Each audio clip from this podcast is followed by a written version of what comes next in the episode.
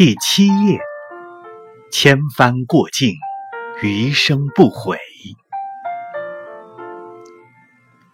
这里是夜读，每天为你更新睡前美文，不见不散。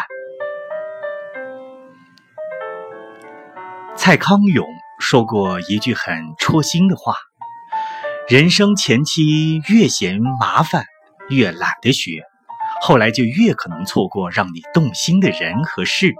错过新风景。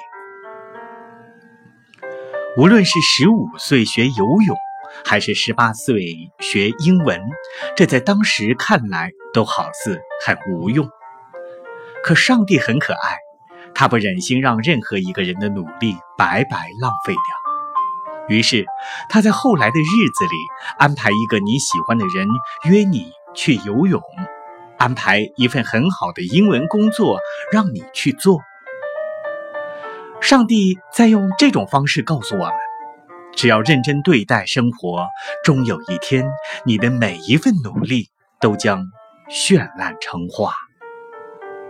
那一刻，千帆过尽，晴光出现，你会感谢曾经努力的自己。